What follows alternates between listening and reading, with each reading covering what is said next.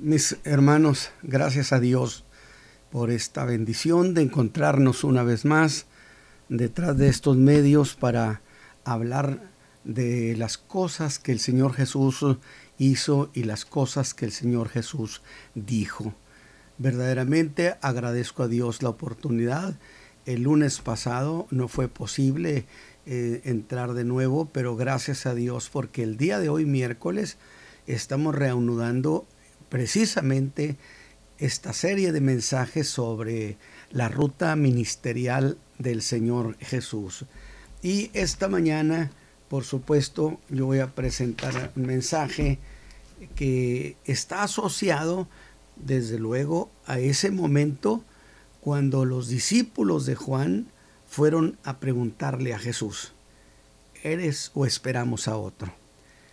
Los discípulos se han ido, y es entonces cuando el Señor Jesús da esta enseñanza, que está basada en una parábola y que le he puesto como título Los niños que no quisieron jugar, pero que en realidad está hablando de un durísimo reproche que el Señor Jesús le hace a aquella generación, la generación de su tiempo, el tiempo que estuvo entre nosotros. Dice el Evangelio de Mateo en el capítulo 11 del verso 16 al 20. Dice el Señor Jesús, mas ¿a quién, a quién habré de comparar esta generación? Es semejante a los muchachos que se sientan en las plazas y dan voces a sus compañeros. Y dicen, os tañimos flauta y no bailasteis, os endechamos y no lamentasteis. Porque vino Juan, que ni comía ni bebía, y dicen, demonio tiene. Vino el Hijo del Hombre, que come y bebe, y dicen, he aquí un hombre comilón, y bebedor de, vino, amigo de publicanos y de pecadores, mas la sabiduría es justificada por sus hijos.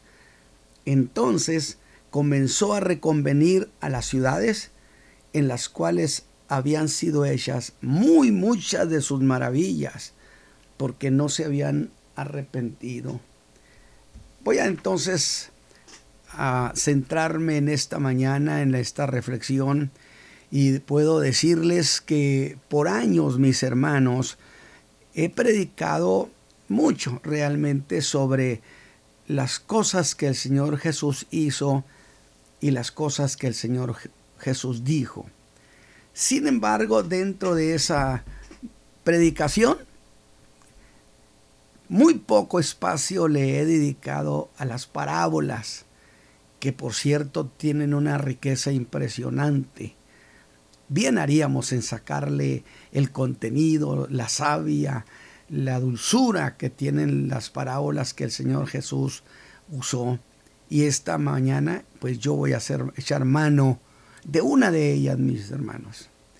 Porque en esta ocasión he escogido esta que está en el Evangelio de Mateo, y que con toda propiedad le he llamado los niños que no quisieron jugar.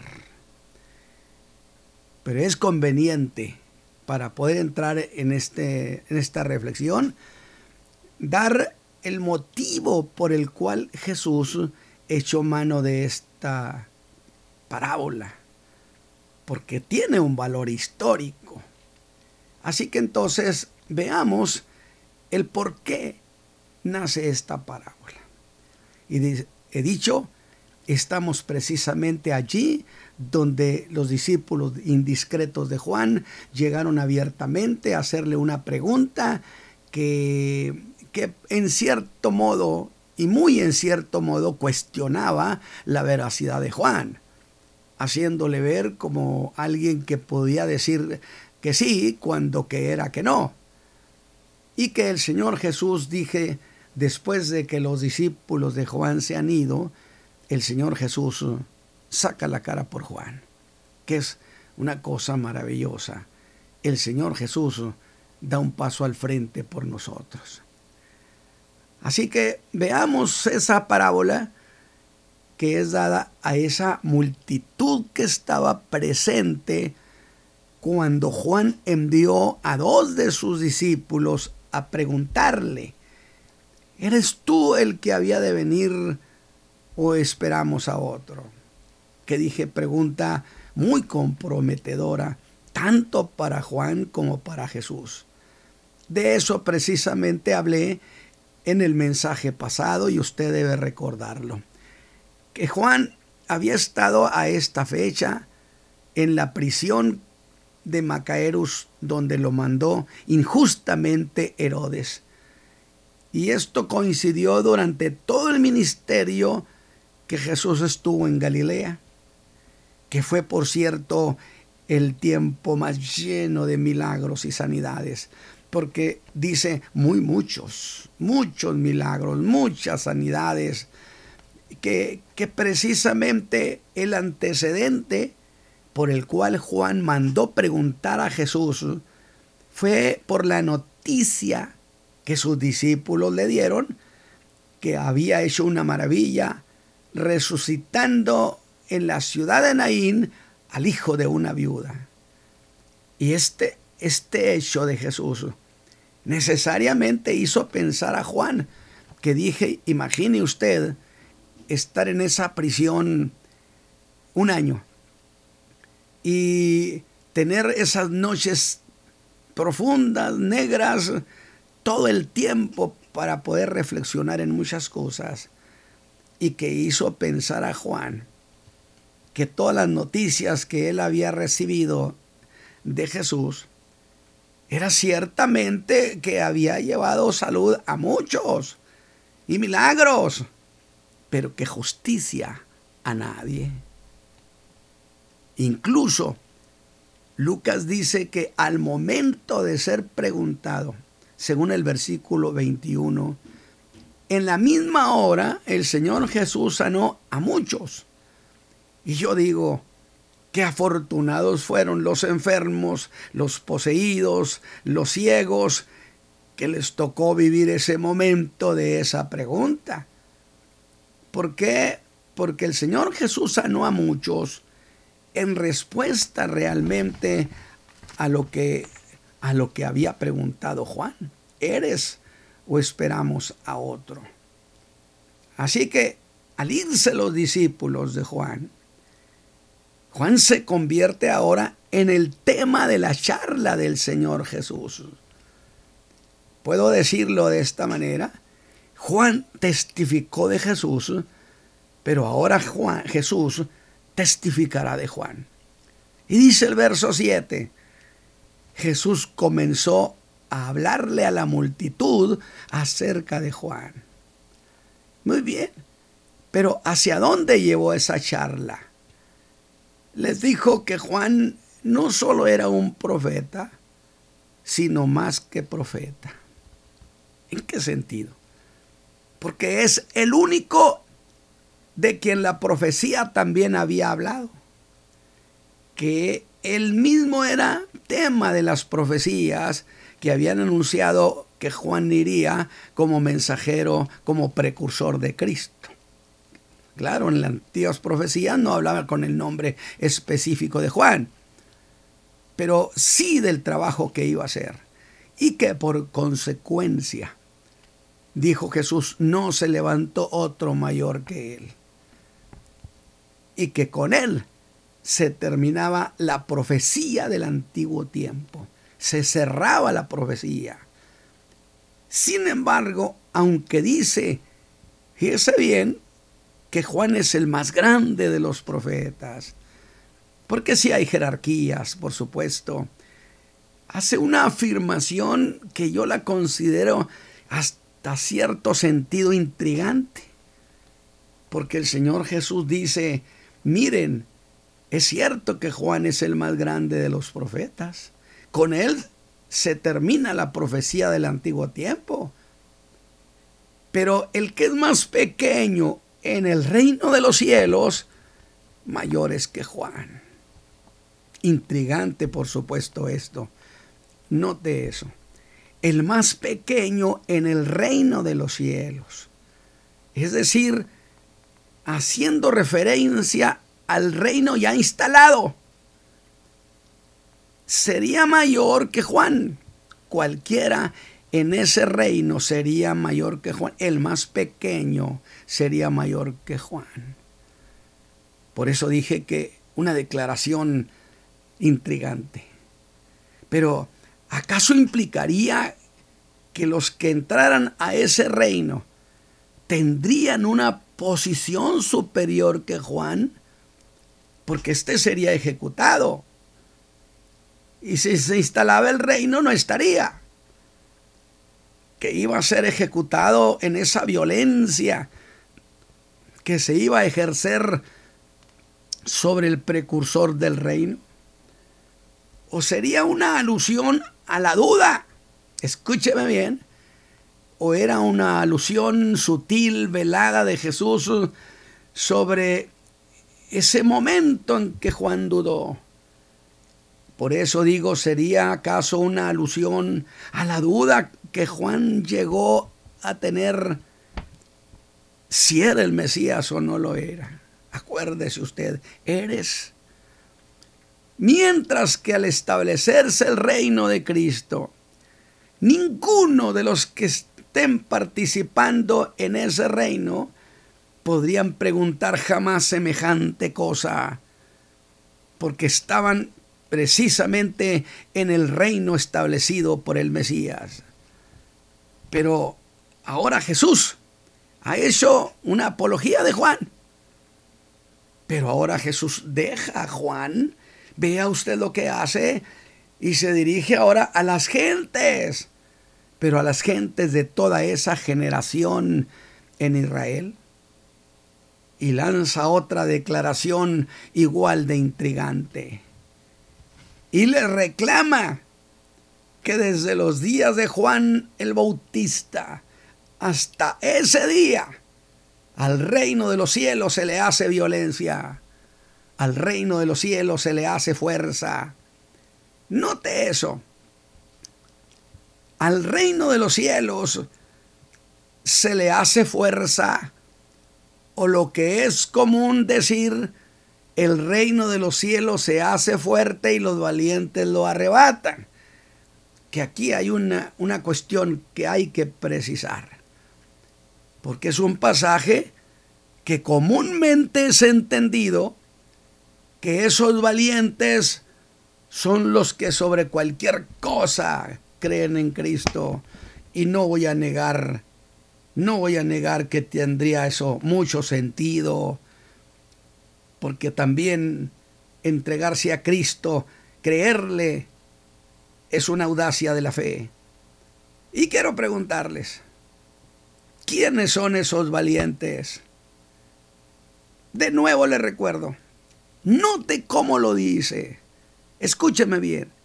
Al reino de los cielos se hace fuerza. Versión Reina Valera. No dice que el reino de los cielos se hace fuerte, sino que al reino de los cielos se le hace violencia, se le agrede. Y yo digo, Señor, ¿quiénes son esos que hacen violencia al reino de los cielos, al que se va a instalar? No al que está arriba allá, en lo, ese es el reino de Dios. El de abajo es el reino de los cielos, que es el reino de David. Note que esa violencia, por cierto, empezó según Jesús desde los días de Juan el Bautista hasta ese día en que Él está ministrando y que recibió a los discípulos de Juan. Por cierto, terminará su reproche porque está ahora indignado, indignadísimo, y ahora habrá de regañar a tres ciudades. Porque a pesar de las cosas que habían sido hechas en su medio, en sus aldeas, en sus pueblos, no se habían querido arrepentir. Sea entonces que el reino haya estado avanzando como dicen otras versiones, contra viento y marea, o que haya estado siendo atacado bajo el ministerio de Jesús desde los días de Juan.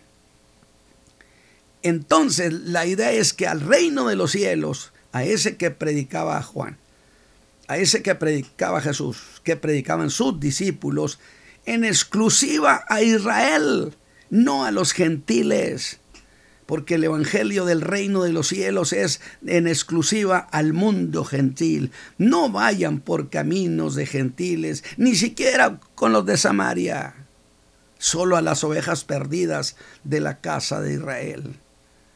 Pero desde que aparece Juan con el ministerio, empezó a haber violencia, violencia en la que Juan también tuvo mucho que ver. Acuérdese de ese mensaje. Esos hombres que hacen violencia es una referencia directa a la oposición que se le estaba dando al mensaje de Juan, a Juan, a Jesús. De tal manera que uno de esos que hacían violencia al reino era Herodes, quien había encarcelado injustamente a, Juan y que luego habría de asesinarlo para cumplir con el capricho de su mujer. Al más grande predicador del reino. ¿No es eso, mis hermanos, una manera de hacer violencia a ese reino? Desde los días de Juan hasta ahora, al reino de los cielos se le hace violencia, se le agrede, se le ataca, se le enfrenta. Los ataques de los líderes judíos fueron siendo cada vez más intensos. Y aunque Juan no podemos negarlo, que lo seguían grandes multitudes. Juan era seguido de mucha gente. Pero allí en ese momento, en ese momento de indignación, el Señor hace una revelación y le dice a esa generación que ciertamente sí, sí iban con Juan, pero que ese ir con Juan era un ir ocioso. ¿Por qué ocioso? Juan 5:35 Jesús lo dijo, vosotros quisiste recrearos un poco en su luz. Es decir, les gustaba el mensaje, lo que él enseñaba, lo que él predicaba. Sin embargo, hasta ahí llegaron con él, no más que se recrearan un poquito en su luz. Así que en medio de esa dura regañada que el Señor Jesús estaba dando, el mismo Lucas dice, y todo el pueblo oyéndole, y los publicanos justificaron a Dios. ¿En qué manera? En que se bautizaron en el bautismo de Juan, que era un bautismo de arrepentimiento. Ese mensaje llevó gente al arrepentimiento, donde cada uno que era bautizado lo hacía confesando sus pecados. Pero luego aclara a esos que le hacen violencia al reino mas los fariseos y los sabios de la ley desecharon el consejo de Dios contra sí mismos. ¿Cómo? Dice el mismo pasaje que no quisieron ser bautizados. Y al no querer ser bautizados, estaban prácticamente rechazando que eran pecadores. Nosotros no necesitamos arrepentirnos porque no somos pecadores. No siendo bautizados por Él, dice. Ahora esa gente importante eran esos que hacían resistencia al reino de los cielos, que lo agredían. Por supuesto es correcto pensar que los valientes en medio de esa agresión aquellos que se decidían por aceptar el reino eran verdaderos valientes. Que jamás aceptaron a Juan esos otros. Estos como los que está mencionando Jesús. No aceptaron a Juan ni su mensaje, ni al reino, ni al rey. Al contrario, hacían violencia al reino. Cuando rehusaron admitir la necesidad de confesión, estaban negándole validez al mensaje del reino de los cielos. Incluso puedo decir que mostraban un gran desdén hacia Juan. Pero es aquí donde se agudiza la cuestión.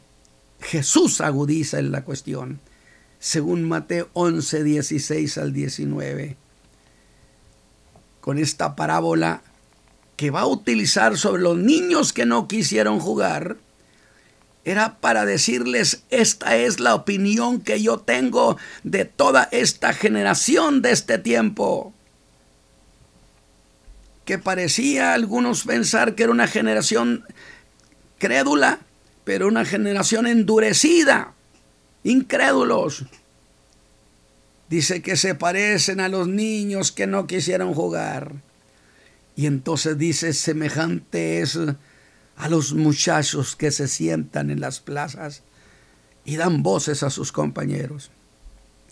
No hay duda que el Señor Jesús era un gran observador de la vida diaria de los hombres, de los niños, de las mujeres, de los ancianos.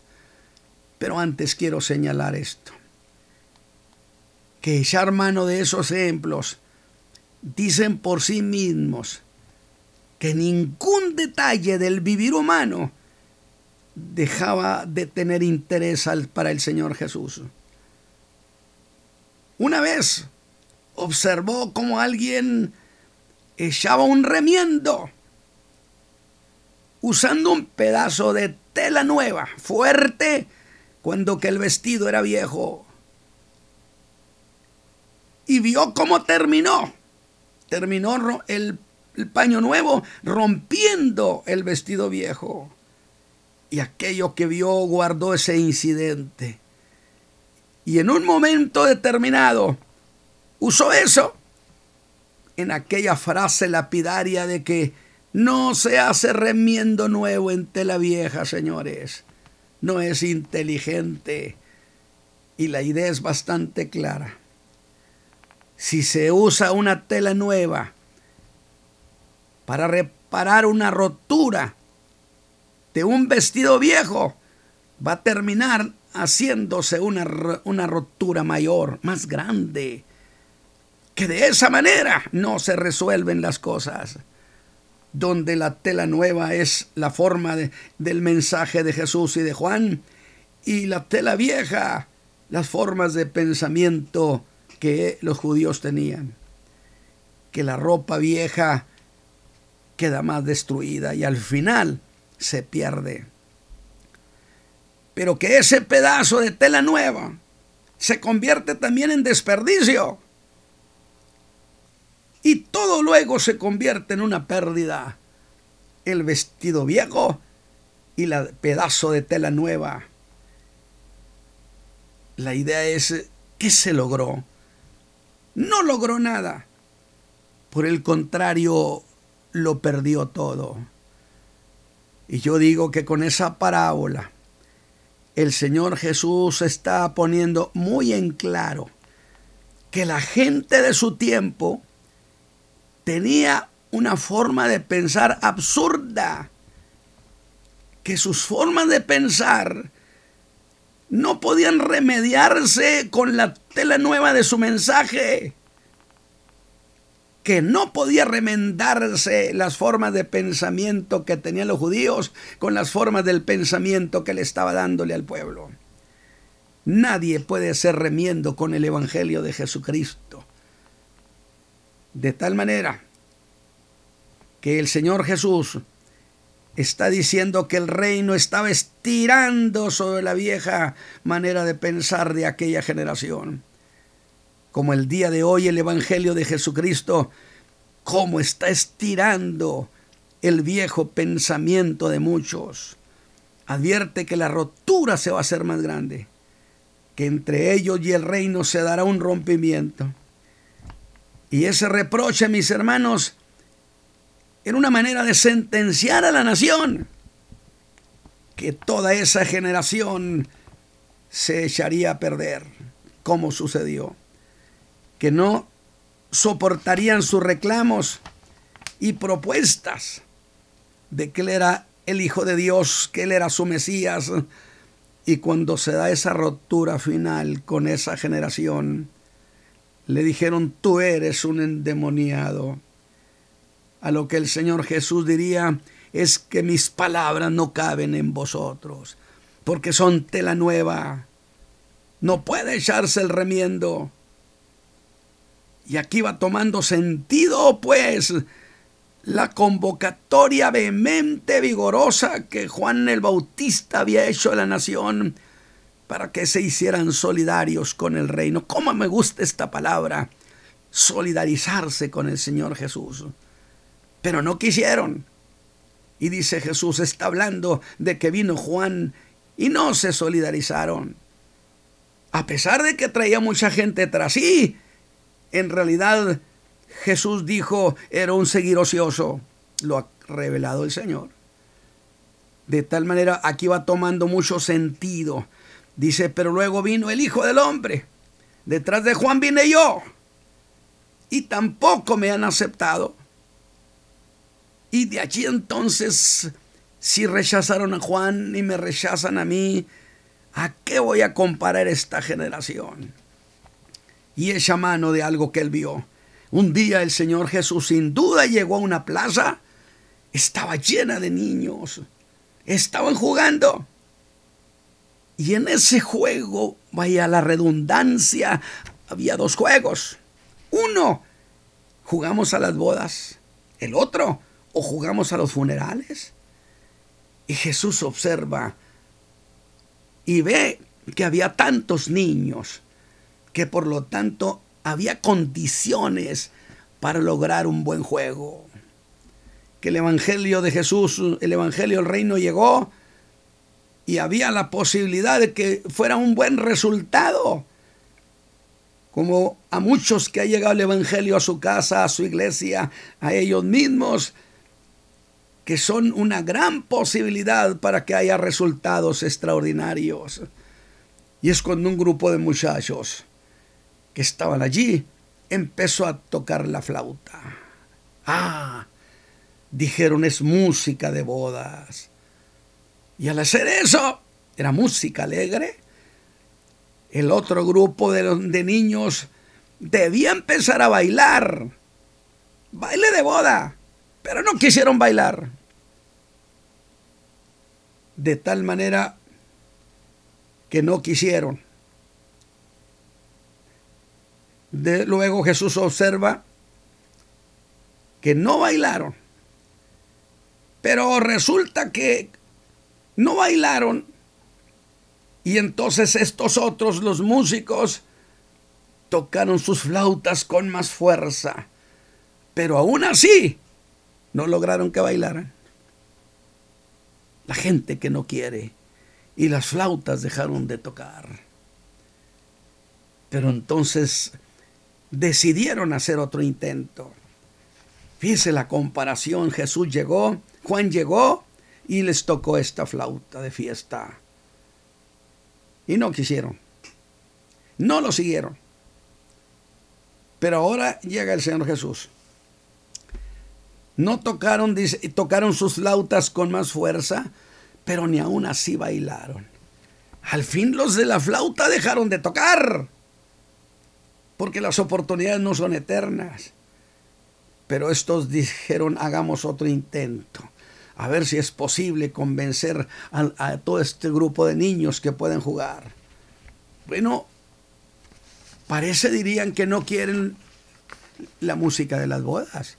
Pues entonces juguemos a los funerales.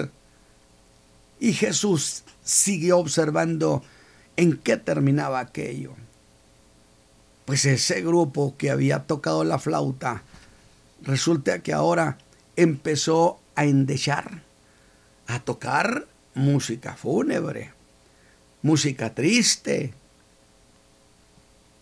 Mientras que ellos tocaban esa música fúnebre, debían los otros niños de manifestar, tener expresiones de duelo, de tristeza, de llanto.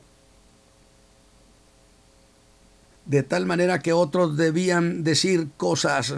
Ese grupo que entraba en el juego debían alabar a ese supuesto difunto.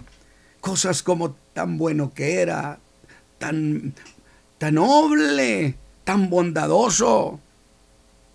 Tenían que decir cosas en ese juego. Van jugando y van diciendo qué tan bueno era el difunto. ¿Qué debían hacer los otros?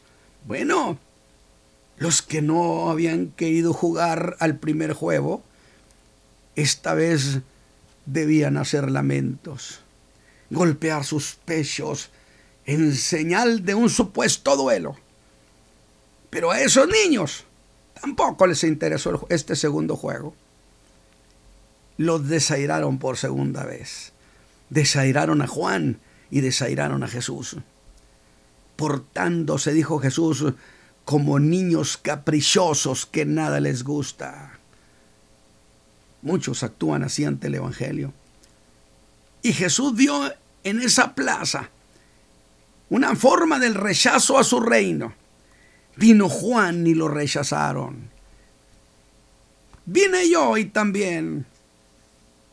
Y hace de esa cuestión una parábola para decirle a esa generación, esta es la opinión que yo tengo de ustedes. Y es cuando trae a colación a Juan el Bautista y les dice, vino Juan que ni comía ni bebía. Y dijeron de él que todo estaba bien. Se recreaban con él. Que de nada podían tacharle. Pero que no lo seguían. Porque era un antisocial. Alabado sea Dios. El que quiere poner pretextos cuánta gente sabe, está convencida, si usted quiere, del Evangelio, pero siempre ponen algo de pretexto. Escúcheme usted, porque el que hace eso no deja de ser mirado por el Señor Jesús. De tal manera es que Juan predicaba que se arrepintieran y dejaran su pecado. Eso no les gustó. Pero siempre aquel que rechaza al Señor Jesús, el que rechaza arrepentirse de sus pecados, tiene siempre una manera de justificar su rechazo. Y dijeron, bueno, es que no, no seguimos a Juan porque no nos acompaña a nuestras fiestas. ¿Sabe qué querían ellos? Un predicador fiestero. Uh, si hubieran venido el día de esta generación, hubieran encontrado por montones. Pero Juan no participaba en fiestas. Eso sí, se gozaban en su mensaje. Bien dijo de ellos el Señor Jesús, que solo creían, querían recrearse, sentirse eh, a gusto, oírlo, se deleitaban. Sí, pero luego detrás de Juan vino Jesús. Dijo, vino el Hijo del Hombre. Pero el mensaje del Hijo del Hombre también convocaba el arrepentimiento, también incitaba a dejar el pecado. Y las cosas que opinaban de Jesús era que estaban maravillados de las palabras de gracia que salían de su boca, pero que no le seguían, porque éste iba a todos los banquetes. A Juan no, porque era antisocial y no iba a los banquetes con ellos pero a Jesús porque iba a todos los banquetes y que además se, juntaba con malas compañías, se juntaba con publicanos, se juntaba con pecadores. Y Jesús sigue haciendo lo mismo con el hombre. No importa qué tan pecador sea, Jesús siempre, siempre lo va a recibir. Y Jesús se los dijo, pues es que los sanos no tienen necesidad de médico, es absurdo. Díganme ustedes dónde un médico, dónde un médico desarrolla su profesión entre los que están sanos. Él viene a los enfermos. Así yo he venido a aquellos que están enfermos de su pecado. Pero ahora Jesús se lanza sobre ellos y les dice que son como niños contrariados, que encontraban más fácil vociferar sus críticas y gritar su descontento que dejar de pecar. Que Juan era un antisocial porque ayunaba. y ustedes lo que quieren es diversión. En cambio a mí me reprochan porque como con publicanos y pecadores.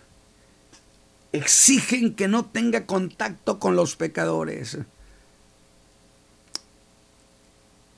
En realidad con lo que esa generación estaba batallando no era con Juan ni con Jesús, sino con el compromiso de dejar su pecado. Muchos dicen, yo le creo al Señor Jesús, pero comprometerme, comprometerme con Él. Algunos muy listillos dicen, ¿para qué me comprometo si no voy a cumplir? Porque cuando yo me comprometo, me comprometo y cumplo. No, mi hijito, olvídese de que eso le vale, porque el Señor Jesús no nos lo dio el Padre para ver si nos convenía o no nos convenía de tal manera que es una orden, dice la Escritura, que los hombres acepten a Jesucristo. Así que usted está comprometido, como lo quieren muchos hoy, que quieren establecer sus propias ideas y juegan sus propios juegos infantiles. Alabado sea Dios. Yo espero que este mensaje esté significando algo en el entendimiento de algunos y en ese mismo estado de cosas, en ese ánimo de violencia verbal, dice Mateo en el verso 20, comenzó a reconvenir a las ciudades en las cuales habían sido hechas muchas de sus maravillas. ¿Por qué? Porque no se habían arrepentido. ¿Ve cuál es el fondo de todo? Querían milagros. En realidad hay mucho, muchas de las reuniones, la gente va porque quiere que el Señor haga algo para ellos, un milagro, una sanidad, pero nada quieren con su salvación, nada quieren de comprometerte, de entregarse a Cristo Jesús. Querían ayuda de Dios, pero no convertirse a Dios y dejar su mal camino. Y ese reconvenir a las ciudades es un verbo fuerte que expresa indignación y señala que allí se hicieron la mayor parte de sus milagros y no se habían arrepentido. Pero entonces debo preguntar, ¿acaso arrepentirse es una obligación? Si lo es, es una orden del reino, una orden real. Pablo lo dijo a los griegos, Dios demanda en todos los lugares que los hombres se arrepientan. Por eso digo que todo oyente del nuevo tiempo, de la hora, es más sabio o más desdichado que los que vivieron en los viejos tiempos, según la posición que asuma frente a Jesús. Y en el versículo 22 y 23 les da lo que voy a llamar como una advertencia solemne diciendo, ay de ti, Corazín y Bethsaida, porque si en Tiro y Sidón fueran hechas las maravillas en otro tiempo, se hubieran arrepentido en saco y ceniza. Vea eso. El Señor está revelando lo que hubiera sucedido, lo que posiblemente hubiera sucedido con Tiro y Sidón, que se hubieran arrepentido si hubieran sido hechas las maravillas que hizo acá en Capernaum. Pero aquí hay un detalle interesante. Sí, Señor, si tú sabías que con eso los de Tiro y Sidón se hubieran arrepentido, ¿por qué no les diste más luz? Él diría, Dios no está obligado a darle más luz que la que Él quiera soberanamente. Y los hombres están obligados a arrepentirse con lo poquito o lo mucho de luz que tengan. ¿Acaso Nínive no se convirtió de su mal camino con un sermón de ocho palabras dicha por un evangelista malhumorado. Por supuesto que sí. Y la segunda cosa es que Dios no está obligado a darle a nadie más luz que la que tiene. Y que en el día del juicio se tomarán en cuenta las oportunidades que se tuvieron y que menospreciaron. Que habrá grados de castigo, fíjese nomás porque ¿qué no ve que esa es la equidad divina? A cada uno le paga conforme, conforme a lo que hizo. Habrá grados de castigo, pero esta comparación es durísima porque termina con Capernaum, la más privilegiada de todas, porque fue la base operativa de Jesús que se benefició con la mayoría de sus milagros y a pesar de todo, de tener al Hijo de Dios con ellos, no se arrepintieron. Y el Señor usa un duro contraste. Y del modo como el juicio de Sodoma y Gomorra se hizo histórico, así el juicio a Capernaum, señores, será más duro que el de Sodoma. Y usted dirá, pero ¿por qué? Porque el pecado de, esta gente, de la generación de Jesús, era un pecado de mayor tamaño que el pecado de Sodoma, que es rechazar al Hijo de Dios que dejó su trono para venir a darnos salvación a domicilio. Padre eterno, permite que esta mañana el mensaje sea una bendición a muchos corazones. Padre eterno, te agradezco por la redención que nos has dado por Cristo Jesús. Amén. Hermano Isaí, que Dios me lo bendiga.